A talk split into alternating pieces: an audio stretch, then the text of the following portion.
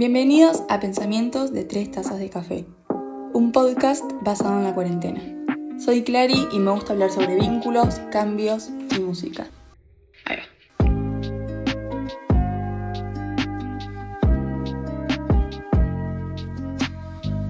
Tengo 15 años, lo que me lleva a sobrepensar todo lo que hago. ¿Quedaré muy ridícula? ¿Qué dirá la gente? ¿Qué van a pensar? ¿Me quedará muy mal? Son solo algunas de las preguntas que pasan todo el tiempo por mi cabeza a la hora de hacer o decir algo. La mayoría de mis preocupaciones el año pasado se basaron en mi cuerpo. Al entrar en una situación tan preocupante como lo fue el aislamiento obligatorio, que duró 7 meses, mis hábitos comenzaron a cambiar. Mis horas de sueño, la forma en que me alimentaba, etc. El tener que adaptarme a distintos hábitos produjo consecuencias, como estrés, cambios notorios en el ciclo menstrual y migrañas. Centrándonos en la menstruación, ¿qué ocurrió con ella y qué tiene que ver la cuarentena? El ciclo menstrual es controlado por las hormonas luteinizante y folículo estimulante.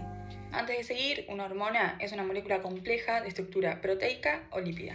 Estas dos en particular son producidas por la glándula hipófisis.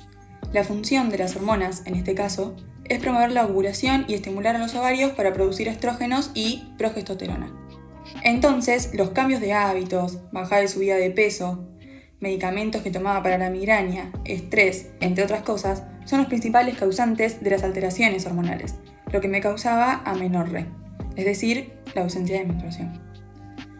Si estás pasando por algo parecido o sentís que algo cambió en tu ciclo menstrual, no dudes consultarlo con un ginecólogo. Cuesta tiempo y dedicación acostumbrarse y entender lo que pasa a tu alrededor.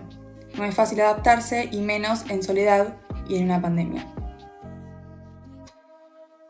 Nos vemos en el próximo capítulo.